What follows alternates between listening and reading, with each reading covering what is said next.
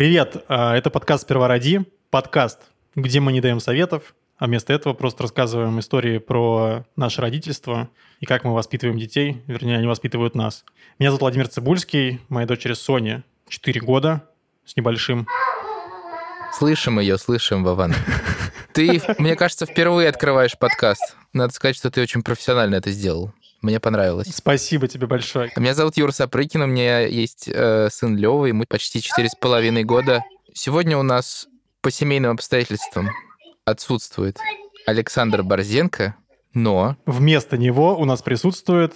Присутствую я. Меня зовут Федор Катасонов, и у меня четверо детей две падчерицы и две родные дочки а, от 9 до 23 лет. Это... Вау! Это впечатляет. Но это не круче Борзенко, да? Потому что у Борзенко 5 получается. А.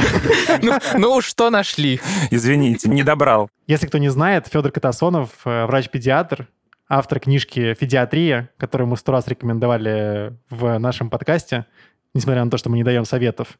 Это книжка про то, как обращаться с ребенком, пока он маленький, и когда он чуть побольше. Кроме книжки, у Федора есть телеграм-канал, который тоже называется «Федиатрия». А еще, кроме Федора, в этом подкасте с нами наш партнер, онлайн-школа «Фоксфорд». Про нее мы расскажем чуть подробнее в середине выпуска. Мы обещали, значит, э, до записи рассказать Федору э, байку, которую мы все время рассказываем про него здесь в подкасте и шутим про это. Это наш мем. Однажды наша слушательница написала нам в чат куда-то или письмо, я не помню уже. Послушала Владимира Цибульского на Ютубе. Очень интересный диалог. И потом, а, значит, приходит то ли, то ли дополнение, то ли еще что. И она пишет, ой, я перепутала, это был Федор Катасонов. И мы смотрим обложку а, этого видоса, и там просто, ну, типа, сбоку вид, и как бы хз, это Владимир Цибульский или Федор Катасонов, реально. Ну, надо признать, что правда похоже очень. Вот я смотрю на экран, мне скинул скриншот Андрей до записи. Действительно, слушательницу можно понять. Да, может быть, можно тебе скидывать какие-то заказы свои, может, лекции почитаешь день за меня. А, Владимир, почему мы еще живы? Если кто не знает, Федор ведет подкаст э, «Почему мы еще живы?». Мне кажется, это лучший подкаст э, вообще, который создавался на русском языке. Хотел бы э, некоторую диспозицию еще здесь донести до слушателей, которая может быть довольно сложной. А, значит, во-первых, я так по-прежнему нахожусь в Америке, Юра по-прежнему находится в Тель-Авиве, и Федор Катасонов заодно тоже находится в Тель-Авиве. Поэтому они сидят там буквально рука об руку. О! Я адски прошу прощения. Вы видите, кто пришел? Вы видите Саша, его? привет. Это... Саш, тебя вообще не должно было быть сегодня в эпизоде, потому что я сказал, что тебя не будет. Ну ладно, хорошо. К нам присоединяется Александр Борзенко. Если что, у нас сегодня Федор в гостях. Привет. Мы знакомы. Как дела, Федор? Как дни проходят? Дни проходят в тепле и неге, в плотничанье и прогулках с собакой. Вчера мы с детьми смотрели на ночь фильм, который называется «Дитя тьмы» или «Orphan» по-английски. Мгм. Это был первый хоррор, который я посмотрел, наверное, лет за 25. Вот, и, в общем, остался в восторге от него. Прям под утро мне приснилось, что за мной пришел санитар из психушки, почему-то завернутый в смирительную рубашку. Мы с ним подрались, и он меня чем-то уколол, и я проснулся. Мы просто просили Федора как-то сразу перейти к теме медицины. Просто мы не придумали переход лучше. Да не, на самом деле мы хотели поболтать сначала про переезд. Как он вам дался? Вы же вот с Юрой в одну волну как бы свалили из России, я так понимаю. Я попутешествовал, потому что я ехал через Узбекистан и провел там три недели с детьми. Очень интересные, тревожные, с такой любопытной погоде от э, жары большой до снега, который мы там тоже еще застали. И самый холодный Навруз э, за последние десятилетия. Поэтому, мне кажется, я сюда добрался чуть попозже, чем Юра. С другой стороны, я тут э, жил наездами с 18 года. Вот, поэтому для меня не было большим культурным шоком. Я ходил здесь уже по инстанциям прежде и представлял себе, что меня ждет, и как с ними общаться, немножко понимал. Вот, поэтому некоторые прелести иммиграции настигали меня постепенно и плавно, не так, как со многими, кто здесь приехал первый раз. Вот, но, с другой стороны, я лишен некоторых привилегий шаги новичка, которые тоже э, в первую очередь финансовые тут э, помогают немножко же освоиться. Тебе не выдали шекели? Э, Нет, мне это уже не положено. Мне должны были их выдать давно, но я их не получал. Ты приехал с э, двумя детьми. Одна наша девочка жила здесь э, безвылазно уже давным-давно, с 16 года. Прошла здесь армию. Ого. Вторая наша девочка взяла собаку и прилетела где-то в начале марта сюда, Ага. собственно, к старшей сестре. А еще двух девочек я привез с собой из Узбекистана через Стамбул, и э, мы здесь уже все объединились. Какие у них ощущения от Израиля? Типа нравится или они говорят, я хочу обратно? Что-то- Нет, да, они вообще у нас такие, в общем, если им, им хорошо, им не очень важно где. Они задают вопросы, конечно, они спрашивают, э, когда мы сможем вернуться, или там вообще, в принципе, вернемся ли. И а им уже понятно, что они здесь идут в школу, и что это надолго. Мы стараемся как-то максимально укомфортить им жизнь, насколько это возможно. И Израиль им сейчас понравился гораздо больше, чем три года назад. Они здесь жили в каких-то других условиях, в другой обстановке немножко. Короче, значит, до- записи, ну, у меня тут Соня дома ходит, и, значит, она вылезла в э, Zoom вместе со мной, и Федор спросил, вот кто это? Я говорю, это Соня, она скоро пойдет в детский сад, но пока не пошла. И он спросил, как ребенку то, что он отправится в детский сад. И Соня очень довольна. А как э, вот твои дочки, они довольны, что они в школу идут в новую, на новом языке, и как им не страшно? И что ты тоже про это думаешь? Ну, конечно, страшно, особенно самые младшие, но, во-первых, они все втроем идут в одну школу, и это немножко греет, даже довольно сильно греет. Во-вторых, они сейчас занимаются ивритом, и э, как-то увлеченно его изучают, и есть надежда, что они смогут как-то хотя бы познакомиться, подружиться с кем-то, объясниться.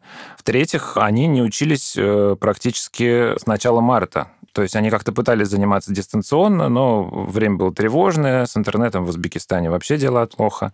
Вот, поэтому они практически э, закончили свое обучение в начале марта, и таких длинных каникул у них никогда не было, и мне кажется, уже они ословили немножко отдыхать, и жажда знаний и развития, в общем, тянет их. Вот, хотя, конечно, страшновато. Я понимаю, на, на их месте я бы, наверное, переживал довольно сильно, потому что все новое. А тебе страшновато? У меня сейчас дети идут в латышскую школу, и там только латышский. И они до этого практически ничего не учили язык. И они волнуются, но мне кажется, что я еще больше парюсь по этому поводу. Типа, каково им там будет. Нет, я могу их поддержать в том смысле, что могу там симпатизировать э, тому, каково это там оказаться в совсем незнакомой обстановке. Если бы мы говорили о России, я бы переживал гораздо больше. Что они пойдут в новую школу в России, да, я бы сильно, может быть, нервничал, потому что неизвестно, что там тебя ждет.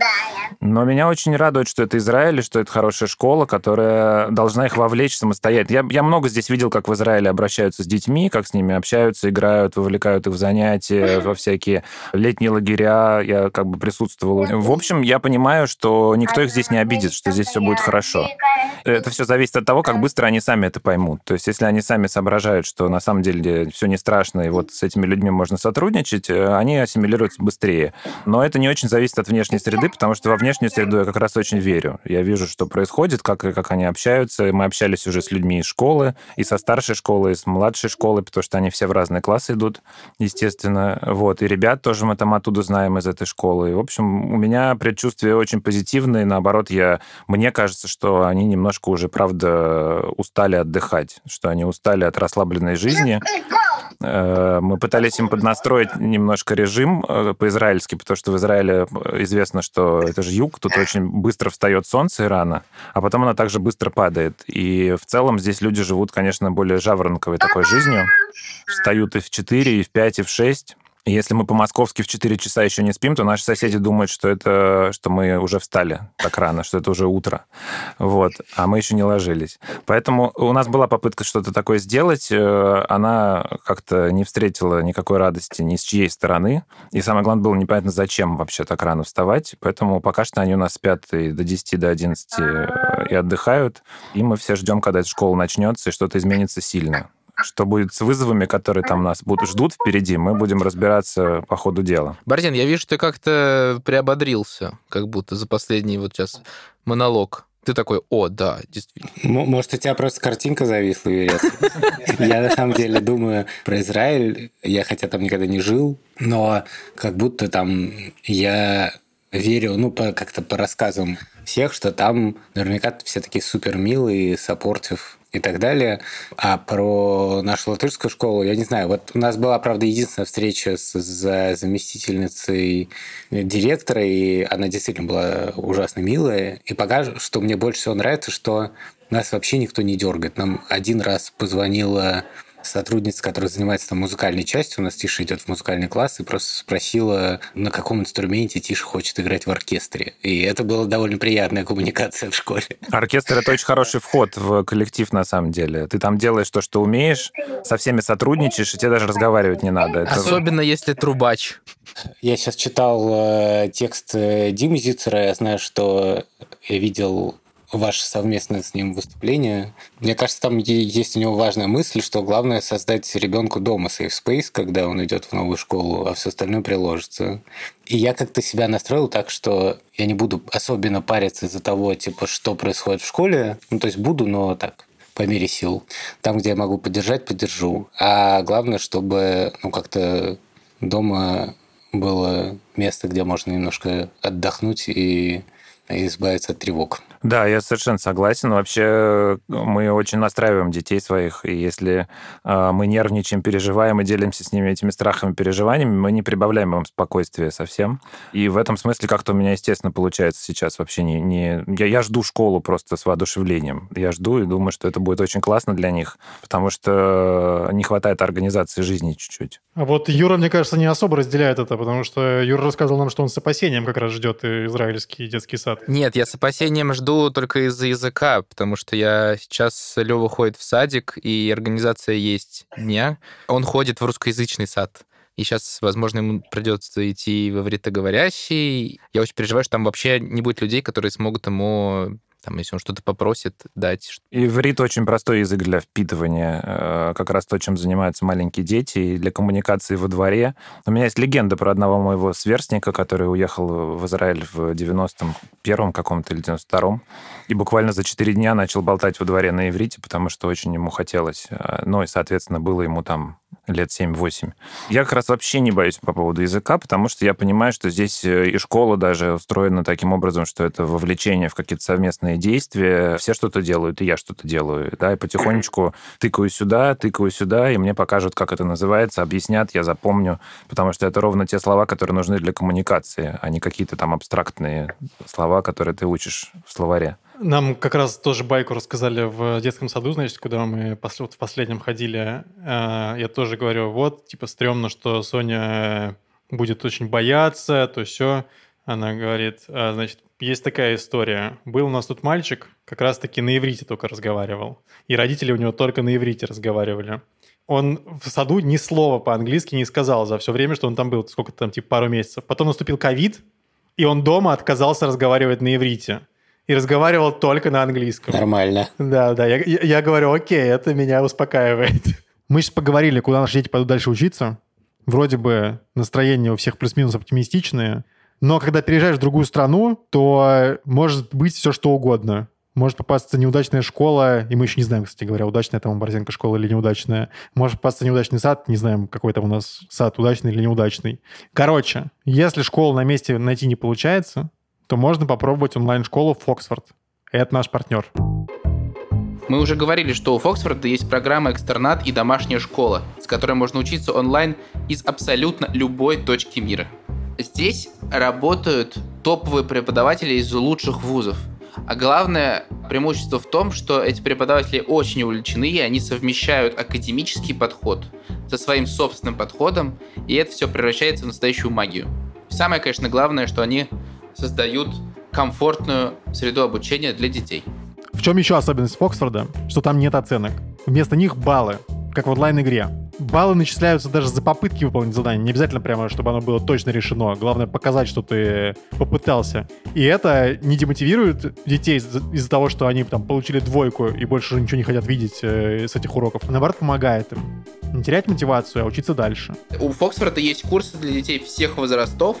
Каждый сможет найти здесь что-то подходящее для себя.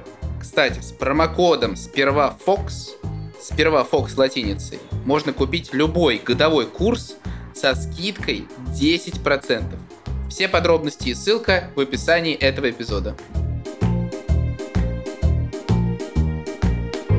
Мне вообще нравится, какой мы курс выбрали. Мы просто описываем наши тревоги, а Федор говорит, типа, да, и объясняет, почему не стоит тревожиться. В целом, следующего выпуска уже не будет просто, потому что трех не останется. Черт возьми, а что мы будем делать с моими тревогами, да? У меня была такая ситуация сейчас, недавно, когда я очень сильно тревожился. Я приехал с Левой в город Иерусалим. Там есть какая-то гигантская детская площадка размером, наверное, с футбольное поле. Под, под Кнессетом? Да. Да, хороший парк. Начинается. Местечковые разговоры, знаешь. Да, и там очень много детей всегда. Ну, просто их настолько много, что страшно становится. Ну, эти гигантские такие трубы, от которых там, не знаю, 10 этажей внутри, и они все лезут туда, буквально в куче, и друг другу наступая на головы. Вот. И я зашел туда с Левой, и это выглядело странно. Я просто носился за ним и говорил, нет, стой, туда не надо, туда не надо. Нет, нет, туда не надо. А Лева хотел туда лезть? Он хотел лезть, но мне казалось, что как будто небезопасно здесь. В такой обстановке, что когда очень много детей друг на друга лезут, все падают. Ну, в общем, я очень запаниковал там и хотел бы скорее оттуда сбежать. Хорошая просто история, что если ты попадаешь в такую обстановку, ну, смотри на местных. Эти люди, у которых эти дети ползают по площадке, наверное, не, не первый раз там оказались. И на площадке не написано «осторожно, держите своих детей, а то они падают или там ломают что-то». Там, наверное, таких нет табличек. Вот, поэтому в принципе, понаблюдай чуть-чуть и посмотри, э, что там происходит, и как родители себя ведут со своими детьми. Можешь вести себя так же. И самое главное, что э, если ты как известно, ограничиваешь своего ребенка в движениях, то он не научается правильно управлять своим телом. Поэтому, э, если ты хочешь обезопасить своего ребенка, нужно давать ему опасные игры. Чем раньше, тем лучше. В общем, проще себя изолировать с детской площадки. Мне нравится, как Юра делает выводы. Я думаю, что да, что самое классное, надо запустить на площадку ребенка и сесть на скамеечку, почитать или послушать подкаст. Почему мы еще живы? Да. На той площадке действительно неплохо было бы. А что вообще в Израиле с медициной? Я помню, что Юра нам рассказывал страшную историю, как он э, первый раз э, попал в Израиль, и Лео стал тошнить или что-то такое. Я знаю, что обычно привычка у многих людей из России типа вызывать врача. И часто они сталкиваются с разными неприятностями. Как в Израиле вообще это ну, устроено? Да, как оцениваешь израильскую медицину? Она реально крутая или это полумиф? У меня есть, э, наверное, сейчас уже в большей степени пациентский опыт здесь, чем внутренний какой-то врачебный. Я могу сказать так. Во-первых, здесь очень хорошая первая помощь. Не та, которую ты вызываешь на дом, это, конечно, избыточно и не нужно. И э, если ты э, неадекватно ее вызвал, ты еще и заплатишь много денег. Mm-hmm. Но вот все, что касается первой помощи, это очень классно и здорово. И тут хорошая госпитальная медицина. Все, что касается сложных каких-то историй, технологий, э, больниц и так далее. В остальном, все, что касается амбулаторной медицины, вот то, куда мы ходим к педиатру, к терапевту, я здесь уже бывал у разных докторов, и в целом я не очень вообще понимаю, зачем ему нужно медицинское образование, потому что у нас какой-нибудь хороший, классный координатор из нашей клиники, который работает с пациентами, то есть медицинский координатор, в принципе, не хуже справлялся бы с этой работой. Вот, то есть тут такая же есть история, что тут очень мало времени на пациента. Врачи выполняют такие функции диспетчеров, они э, просто интересуются, есть ли у тебя какие-то жалобы и смотрят примерно, что тебе там нужно. Ну, то есть можно сходить к врачу, и врач не притронется к тебе вообще никак. Ни к ребенку, ни к тебе. Я вот сходил сейчас к терапевту, она говорит, какой у тебя рост и вес, ты знаешь? Я говорю, рост знаю, вес не знаю. Давайте взвешусь. Она достает э, весы, сдувает с них пыль и говорит, ой, батарейка села. Я говорю, ну, давайте на глаз класс напишем, там, вес. И с детьми точно так же. Как бы я говорю, давайте мы их померяем, они растут. Она меряет их в ботинках. Говорит, ну, я вижу там сантиметр-полтора, на каблук спишем, и все. Вот, то есть э, подход такой, э, который удивит москвича, можно сказать, который привык уже к классному там и разговору, и сервису, и все mm-hmm. такое, да, но с точки зрения там какого-нибудь э, человека из маленького города, в принципе, большой разницы нету. Есть разница существенная в базе, в том смысле, что контакт плохой, плохой с врачом, его, он минимальный. Записаться долго и сложно. Врач особо не врач, а скорее там координатор и диспетчер. Но то, на что опираются врачи, в своих вот этих решениях и рекомендациях, а, это, конечно, в Израиле совсем на другом уровне, чем у нас, потому что а, образование и вообще база медицинская здесь, конечно, э, более передовые. И поэтому даже если и в России, и в Израиле два доктора действуют по протоколу, в Израиле будет успешнее, потому что просто протокол будет более новый и современный. Но здесь есть тоже самые проблемы э, разнообразные с назначением антибиотиков избыточные, гипердиагностика там, пневмонии. Вот с этой всей фигней я сталкивался, и, по сути, я даже удивлен, насколько здесь еще много работы для меня лично может быть в плане просвещения и в плане того, что всем здесь, мне кажется, очень сильно не хватает именно контакта с врачом. Если этот контакт обеспечить, это будет очень классная история. А вот круто ты рассказываешь, что ты, значит, с детьми ходил к врачу. Вот мне интересно, как врач ходит к врачу. Да, как это происходит? Ты идешь э, со своим опытом, но при этом тебе как бы не хочется, наверное, ставить под сомнение квалификацию этого врача. И ты как у тебя все время такое какое-то, наверное, странное ощущение по этому поводу. Вопрос, зачем? И не спрашивают ли тебя, а, как бы, а где мама наша? Или там, знаешь, как приходишь, ну, когда, типа, когда папа приходит, то часто врач такой, а где у нас мама? Никогда не сталкивался. Ну, я раньше к врачу не ходил с детьми, то только там к специалистам каким-то своим э, знакомым. Я никогда не сталкивался с тем, что «а где же у вас мама?» Это какая-то очень странная фраза, и ты, ты мне сейчас открыл глаза просто на это. Я сам такого тоже никогда не спрашивал. Ко мне и с папами, и с дядями, и с дедушками, там с кем угодно можно приходить. Зачем это делать? Понятно, потому что нужно, чтобы дети были в системе, нужно сделать все прививки. Я хочу их привить, там, ну, я уже начал сейчас их прививать от короны. Одну девочку продолжили, других начали. Мне нужны направления к специалистам, хотя, как выяснилось, не ко всем специалистам здесь нужно направление. К окулисту, например, можно просто так прийти. Да, в основном вот эти вопросы профилактические чисто. Мне ничего не надо было от них в плане здоровья. Я своих детей сам вылечу, если нужно. Точнее, они сами поправятся, скорее всего. Именно вот такое вот диспетчерское мне было нужно, но и было любопытно поглядеть, как это выглядит вообще. Ну, мне было бы, наверное, стыдновато, если бы ко мне пришел ребенок, и я его, ну, даже не посмотрел, не пообщался, не заглянул. У меня как дети сиди, пришли, сели в, в масках перед ней, а, как бы также в масках ушли. Она даже не знает, как они выглядят. В Латвии, кстати, довольно интересная система семейных врачей. То есть ты, когда приезжаешь, ты получаешь вид на жительство, то ты должен регистрироваться тут в системе здравоохранения и как бы закрепиться. И вот э, мы закрепили детей, вот, как сказать, за семейным врачом. И когда нужно было посоветоваться, типа кот с Тишиной э, с сломанным пальцем, значит, то это было довольно круто, что можно было позвонить. Есть кому позвонить и задать какой-то ну, вопрос, вот просто вопрос, да, и уже врач тебе говорит, так, вам нужно туда-то поехать и, там, не знаю, переснять рентген, например, и там уже посмотреть и пришлите его мне. Мне вот кажется, что это круче система, чем с поликлиникой просто. Это классно, и, в принципе, я тоже могу здесь зайти в приложение и своей больничной кассы и заказать звонок от врача, чтобы врач мне перезвонил, и я поговорил с ней о чем-то. Э, я даже имею в виду, что не того, что мне не хватает э, в моменте э, возможности позвонить и посоветоваться, хотя это тоже может быть затруднено, но первая помощь тут есть всегда. А мне не хватает, может быть, именно личного контакта с доктором, и чтобы доктор, там, я понимал, что этот доктор понимает что-то про моих детей, знает, кто они, как-то общался с ними, когда-нибудь. Э, ну, то есть какая-то такая личная история, и в том числе из этого дальше идет и возможность э, открыться, спросить, там, посоветоваться, поделиться страхами, чтобы доктор ответил. Как доктор может ответить на мои страхи за 10-15 минут, который идет прием, я вообще не понимаю. Ну, то есть э, мы до этого даже не дойдем. И причем большинство вопросов, которые у меня были, прививки, окулист, стоматолог, все это было сказано там. Это не ко мне. К окулисту-стоматологу сами записывайтесь, прививки медсестры делают в школе, а если вам надо от ковида, то вы делаете эту прививку э, вот в клинику медсестер, идите, они там сделают. То есть это как бы не совсем терапевт? Это педиатр. Мне на самом деле очень нравится эта история, что в Израиле прививки, э, ну, доктора не имеют никакого отношения к прививкам, это классно, это очень здорово, это очень правильно, потому что прививки – это одна из самых безопасных манипуляций в медицине, очень массовая, да, и мы понимаем про нее, что это, в общем, э, практически одна польза. И то, что у нас э, врачи занимаются прививками, это просто вопрос страхов населения, некоторой дремучести, я имею в виду в России, да, то, что доктор должен посмотреть, убедиться, а то еще там провести какое-то обследование, что ребенок здоров, и только после этого можно делать прививки, да.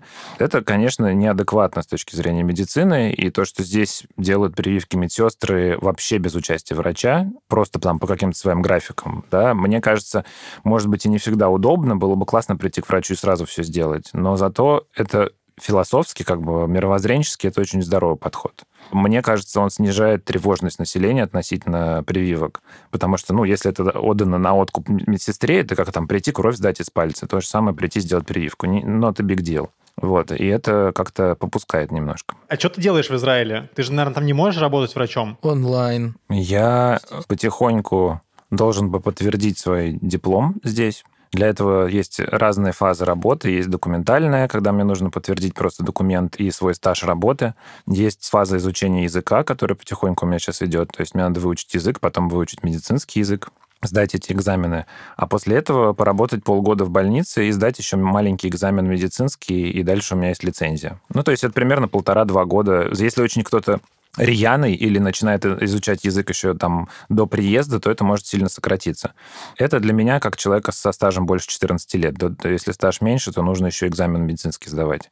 Так что я не могу на это рассчитывать здесь, и я не могу официально работать врачом пока что. Все, что мне остается, это мои пациенты по всему миру вне Израиля, с которыми я провожу видеоконсультации, и какие-то другие активности. Вот встречи с читателями у меня тут была в магазине «Бабель». Какие-то еще бывают э, отдельные истории, там такие тоже образовательные. Слушай, а ты наверняка же продолжаешь консультировать у кого-то в России, и э, можешь ли ты сказать, потому что все время есть какие-то разговоры, ну, уже давно разговоры про дефицит лекарств, и это явно не, не просто разговоры. То, что касается вот моей большой работы с прививками, да, с вакцинами, вакцины так или иначе пока что еще есть. И в целом большие фармкомпании не уходили с важными препаратами с рынка. Они убирали какие-то препараты, которые считали не такими важными или заменимыми. По большому счету, такого радикального сейчас вот кризиса и там сравнивать, например, с 90-ми годами, ну, пока совсем рано. Но сейчас э, мы находимся, мне кажется, в самом начале краха, поэтому пока что еще все более-менее есть, и запасы люди на панике в том числе сделали довольно большие, где могли, да, клиники, больницы. Сейчас такого прям яркого спада не чувствуется. Так, мы хотим порекомендовать один хороший подкаст, и с этим подкастом связана одна история. Дело в том, что сперва Радия как-то рассказывал, что мы едем в Швецию, и там как-то сложно найти жилье. И внезапно в Инстаграме, в Директе мне написал какой-то очень милый человек и сказал, вот там я слушал подкаст, и если что, то можно пожить у нас. Это было так неожиданно и приятно. Человек был совершенно незнакомый. В другом, наверное, случае я бы как-то напрягся, все-таки действительно мы не знакомы, но так как это был слушатель сперва ради, я решил, что тут обмана быть не может. Посмотрел профиль этого человека, понял, что это точно очень какой-то приятный человек. Мы что-то стали переписываться, и в результате жил я в другом месте, там, где была история про банки. Слушайте эпизод про гостей, если вы не помните эту легендарную историю. Но этот человек мне все равно очень помог. Дело в том, что мне негде было записывать подкаст «Первороди», и этот человек меня приютил, дал мне крутой микрофон, и я прямо у него из дома в идеальных условиях записал подкаст. И тут неожиданный поворот, или, как говорят в бизнесе, пивот. Дело в том, что этот человек, его зовут Анатолий Громов, тоже запустил свой подкаст. И он называется Control Shift. Анатолий Громов – дизайнер, очень крутой. Он давно уже живет в Швеции, сотрудничает с компанией Humble Team. И вот вместе с этой компанией из студии «Либо-либо» они запускают подкаст, в котором рассказывают, как люди, которые много лет работали в какой-то своей сфере, там вполне преуспели, вдруг резко все меняют, и с помощью вот этого своего прошлого опыта все переворачивают с ног на голову. Для примера, человек, который был спецом по теории игр, перевернул трансплантологию с помощью теории игр. А другой человек работал над средством для повышения фертильности, но неожиданно изобрел противозачаточное средство. В общем, это подкаст про неожиданные повороты, которые совершают люди. И еще один неожиданный поворот – это подкаст на английском языке. Он будет интересен стартаперам. В общем, послушайте, пожалуйста, это крутая история, мы за нее болеем. Так, ладно, мы что-то немножко ударились в интервью со специалистом. Хочется вернуться немного в вашу израильскую реальность. Ну давай. И проверить э, Юрины... То, что Юра нам рассказывал про Израиль. Кошмары, которым она пугала. Рубрика «Антифейк». Я запомнил два. А, значит, первый — это то, что квартиру невозможно найти. Федор, расскажи, как ты быстро нашел квартиру, чтобы Юре было завидно. Чтобы Юре стало стыдно. Да, да. Ну, это вообще, конечно, вопрос навыка, а еще это вопрос сезона, потому что Юра искал квартиру на пике. Э, вот сейчас, например, идет э, спад. Сейчас э, приехала мама части моих детей сюда и ищет квартиру. Она каждый день обходит примерно по 5-7 мест, которые все находятся где-то в радиусе двух километров от нашего дома. И надо понимать, да, что это, в общем, довольно большой рынок. Если у тебя есть время посидеть в засаде, как у меня это было там, я не знаю, сколько мы сидели в засаде в общей сложности, ну, недель 4-5, может быть, мониторили, что происходит. Это тоже было на пике, когда Юра искал. И мы нашли себе очень хороший вариант. И э, так, в общем, всегда здесь и есть. Если ты не соглашаешься на компромиссы, ты все равно обязательно что-нибудь найдешь. И примерно там, где хочешь, и примерно за те деньги. Реально сработало. И Юра признавался, что он тряпка, и поэтому с компромиссами, видимо. Да мы про Юру просто наслушались истории, что, значит, в итоге там было, было так, что он искал, искал, искал, искал, а в итоге нашел не там, где искал. Ну, такое может быть вполне, э, да. И вообще не то, что искал, может, как бы э, ты можешь искать себе квартиру э, какую-нибудь красивенькую с э, классным ремонтом и, и ну, мебель, с мебелью здесь всегда плохо. Вот. А потом остановиться вот так же, как у меня получилось, когда мы живем вообще буквально в дачных условиях. У нас первый этаж дома с двориком и с верандой, и рядом петухи поют, и, и в общем, такое как бы абсолютно деревенская какая-то атмосфера. Ну, еще одна наша хорошая знакомая вот на крыше себе домик нашла. Мы любим вычурное жилье, мы искали что-то интересное, и когда мы увидели интересное, мы сразу его взяли.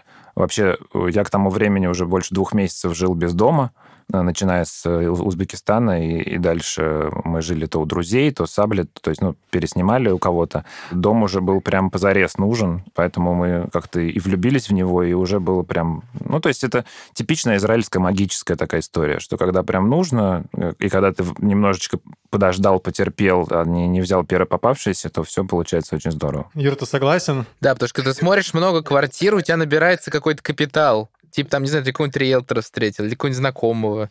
Вот, и потом он тебе неожиданно пишет спустя два месяца, а вот тут такое есть. Вот, и оно к тебе как-то возвращается. В общем, тут очень много решают какие-то контакты. Ладно, короче, назовем это полуфейк.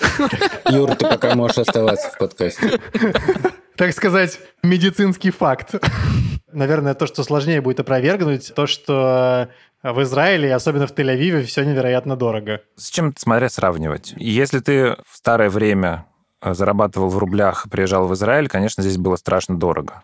Сейчас курс хороший, Э, и сейчас, если ты, в принципе, зарабатываешь в шекелях, то в Израиле недорого. А, а э, тут преимущество в том, что может заработать любой. Тут неважно. У меня один приятель сейчас учится на электрика, в том числе по моей рекомендации.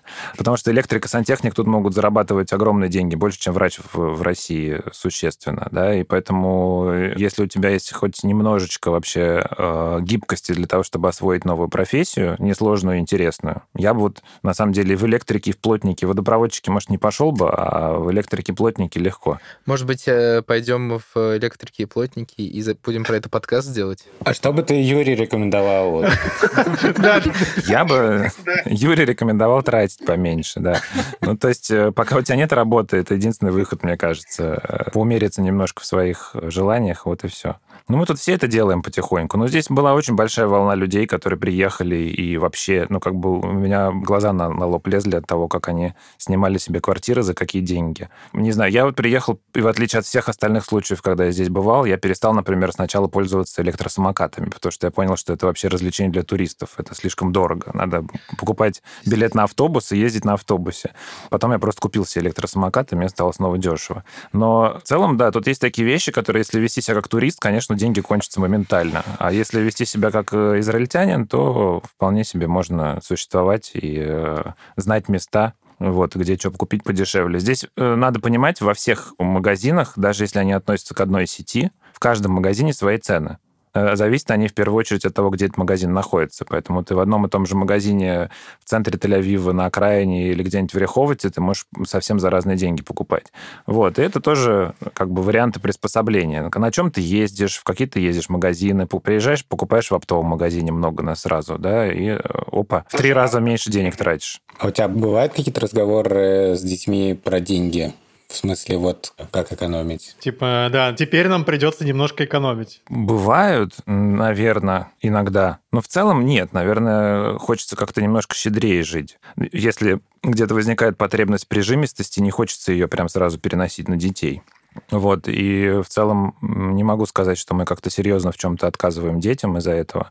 Но сейчас посмотрим, пойдут в школу. Там всякие мини-пиццы. Мини-пиццы это окей, а вот, например, платить за компьютерные игры, за какие-нибудь там внутренние покупки, э, это да, это мы перестали. А, а вы как-то это обсудили или просто так? Ну, стало понятно, да, что как бы сейчас вообще это неуместно немножко. Кстати, компьютерные игры. У нас одна из главных тем подкаста — это экранное время. Сколько же вы можете говорить про экранное Ну, время? Довольно много. Ну, в смысле, эта тема это всегда всплывает у нас, в общем. Вот. А У тебя бывает, что ребенок смотрит часами мультфильм на планшете? Они уже староваты для мультфильмов, но, ну да, могут, на самом деле, могут смотреть, могут играть. Они, у них отношения на расстоянии, то есть они могут, э, они сидят там втроем, и с ними еще кто-то на связи, э, разговаривает с ними, они играют все в одну игру и разговаривают вместе.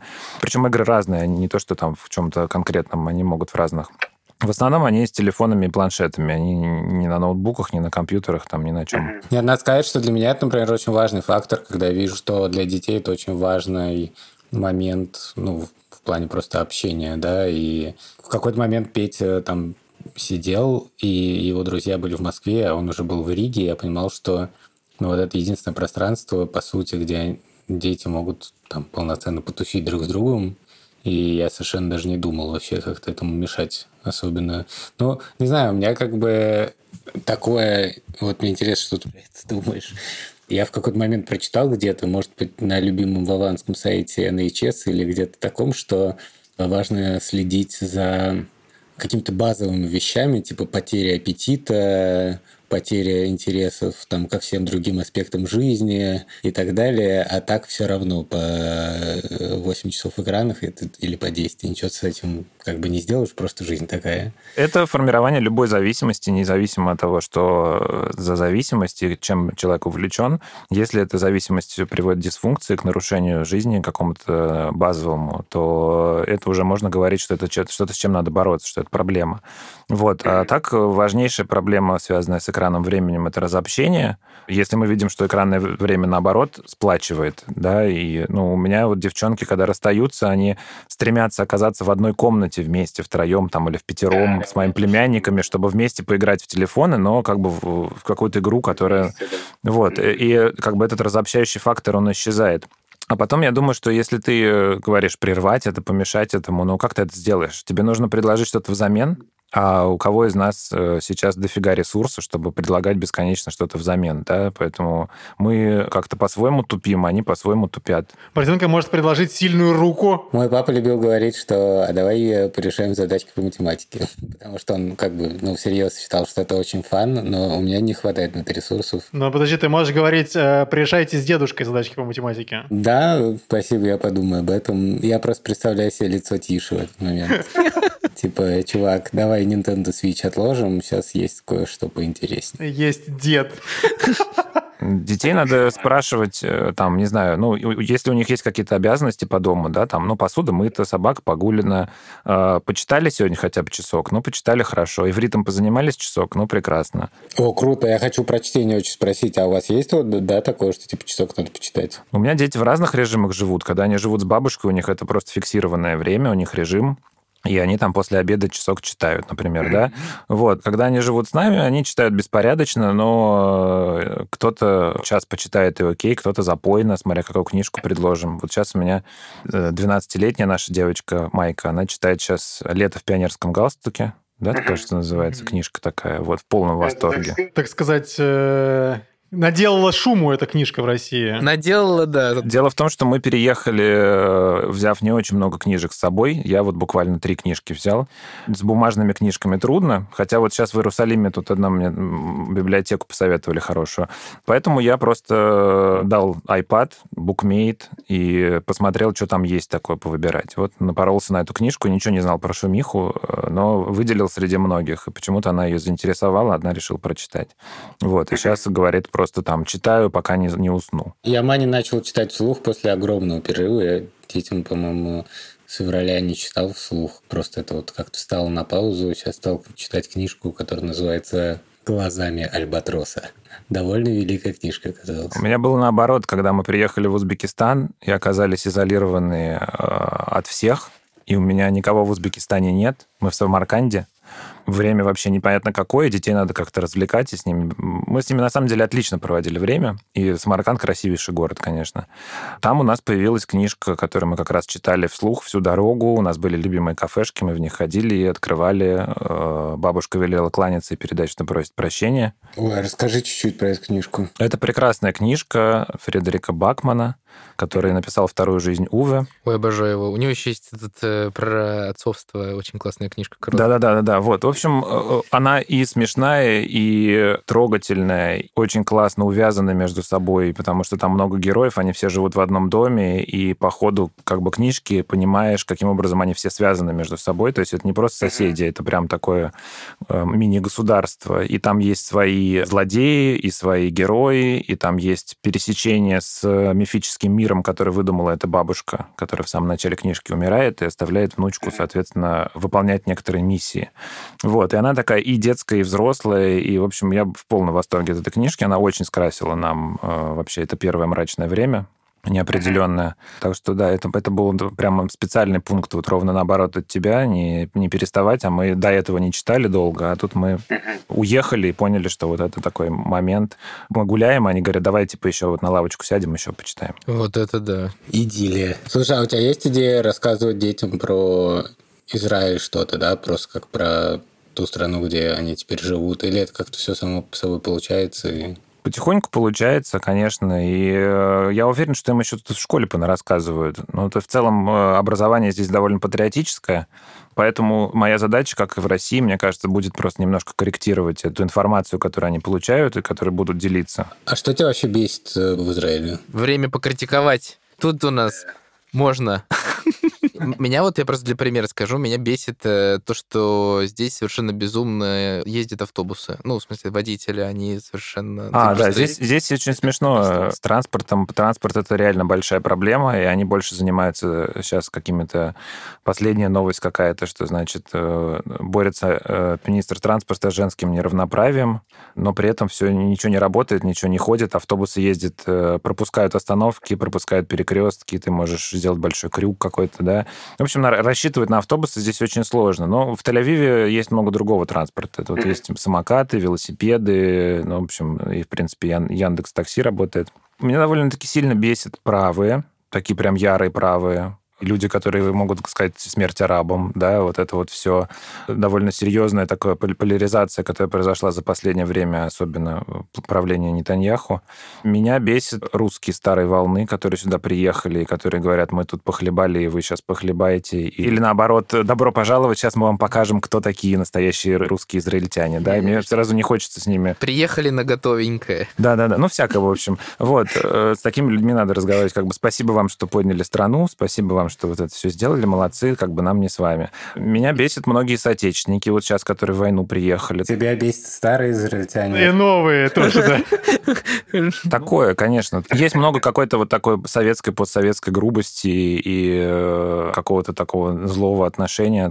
Но это, это большая редкость. В основном, конечно, здесь как-то люди в основном счастливые, веселые, стремятся помогать. Мне таксист недавно сказал, я говорю, как тут, ну, на русском говорил. И я говорю, как здесь выжить-то?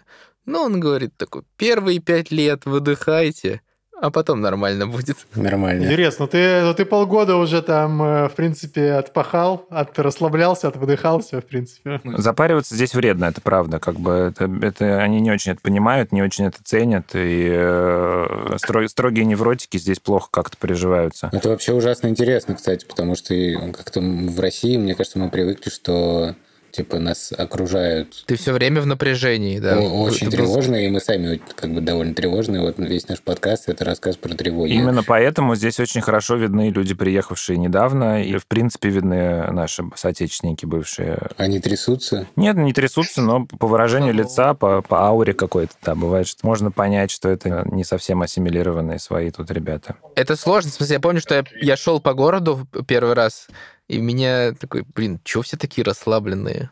Эмоция такая, что все просто живут, кажется, и всем нет, напрягитесь. У меня есть, знаешь, какой страх? Э, Вот просто сейчас мы, по сути, не ощутили, что мы уехали, но то, что мы и так до этого, во-первых, жили в Латвии долго, потом каждое лето уезжали на море в Латвию, и поэтому сейчас мозг еще не говорит, чувак, как бы вообще-то ты очень долго, возможно, не вернешься в Россию, и уж точно вы не будете там жить. И я очень боюсь, что в какой-то момент накроет. А, ну, не знаю, просто тоска по каким-то близким людям, я не знаю, тоска по каким-то местам, и вообще некоторые идеи отрыва от дома все-таки, да? У тебя есть что-то такое сейчас? И рецепт, как это возможно побороть. Выпишите, пожалуйста, рецептик. После того, как я успокоился немножко, когда у меня появился дом, и особенно я успокоился, когда приехали дети, потому что про детей не было долго понятно, где они будут жить, и э, две девочки потенциально могли уехать в Армению. Вот, и слава богу, это не произошло. Когда вот я чуть-чуть поуспокоился, мне вдруг начали являться видения. Ну, то есть я куда-то просто иду, ну, такое у меня бывает иногда, просто. Идешь по городу, вдруг раз что-то вспоминается какое-то такое, какая-то лимбическая система э, задействуется, вспыхивает, и такое какой-то момент или какое-то место напоминает, одно место напоминает другое. И у меня стало такое происходить очень часто, такие типа флешбеки про Россию, и я могу сказать, что я, конечно, больше всего скучаю прямо по северу, и в этом смысле у вас более выгодное в Латвии положение, потому что природно, может быть, э, есть какие-то аналоги, а здесь в, в Израиле э, найти какие-то куски, напоминающие Россию, бывает трудновато. Хотя, ну, иногда такое есть, пока какая-нибудь пальма, опять же, в кадр не попадет и становится понятно, что это не совсем то. Вот. Э, я скучаю по земле, скучаю по местам в первую очередь, потому что люди на связи, люди в разных местах тоже, и э, за границей многие, кто-то в России, мы с ними зумимся регулярно, э, у нас есть тусовочный зум, куда мы приходим просто поболтать, рассказать, как дела. Да, у нас тоже. Это хорошая, кстати, практика. С людьми контакт сохраняется, а вот именно вопрос какой-то вот земли, русское лето. Вот сейчас я, я себя поймал сегодня утром на ощущении, что у меня вот э, настроение конца лета, как это в России, когда чувствуешь, что август заканчивается, и что лето уходит, mm-hmm. и что, ну, вот эта смена какая-то сезона, и чего-то такого яркого и классного, и что скоро придет эта самая зима, и надо будет снова носить куртки, мыть собаку после прогулки и так далее. Вот, и вот это вот все. Э, и здесь ничего не напоминает об этом. Конечно, здесь никаким, никакой там осенью и никакой зимой вообще не пахнет. А настроение, вот тело как бы ощущает такое, да, что вот там, где я родился, там у меня на родине. А прикинь, что будет на Новый год? Не знаю, я, я бывал на Новый год в Израиле, поэтому у меня есть уже некоторый опыт, как бы как можно без елки и даже вовсе вообще на Красное море мы летали. Так что это уже будет не первый раз у меня такое. Но в целом я вообще первый раз в жизни почти полгода, у меня такого не было, чтобы я настолько покидал Россию, Москву даже Москву просто. Ну, конечно, это мечта, не знаю, прилетать летом в Россию и, может быть, на Новый год, э, да, и, и не жить там. Это было бы вообще как-то идеально, но пока что даже этим не пахнет. Да, что-то не пахнет, честно говоря, вообще. Со слезами на глазах буквально, с тоской по родине а, завершаем. Борисенко почему-то ржет, как бы. Он сквозь слезы. Хотя я сейчас, да, он просто сдерживает слезы, это видно.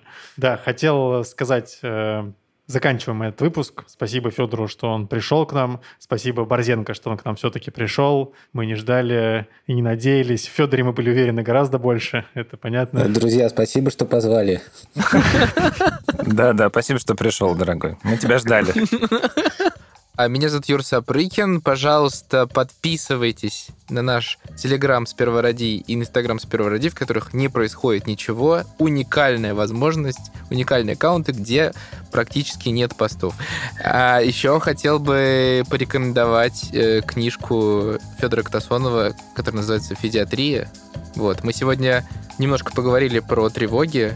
Мне кажется, что я очень от многих тревог избавился, прочитав эту книжку за несколько месяцев до рождения сына. Раньше она называлась «Нетревожный подход к ребенку», и меня замучили вопросами, что это за подход. Mm-hmm. Вот, хотя это просто родилось вот как бы, вот, когда нужно было придумать подзаголовок.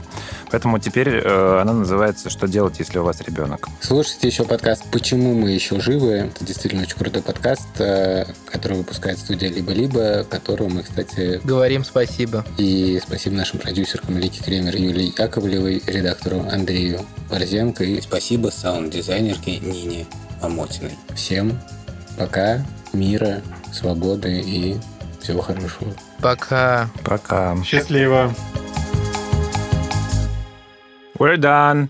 Thank you. Та-да. Та-да! Та-да! Та-да, раба! Блин, кстати, ни одной израильской шутки толком не было. Когда был выпуск э, про Юру, мне кажется, там было вообще просто какой-то фестиваль Тады рабы.